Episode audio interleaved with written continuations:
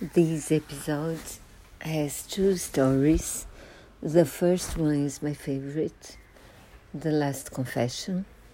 There is this young woman who cannot remember what he was doing while a man was being murdered. So she convinces herself she's the killer. And it's very, very good. I, I think I did enjoy listening to it. The author of the podcast uh, makes an introduction.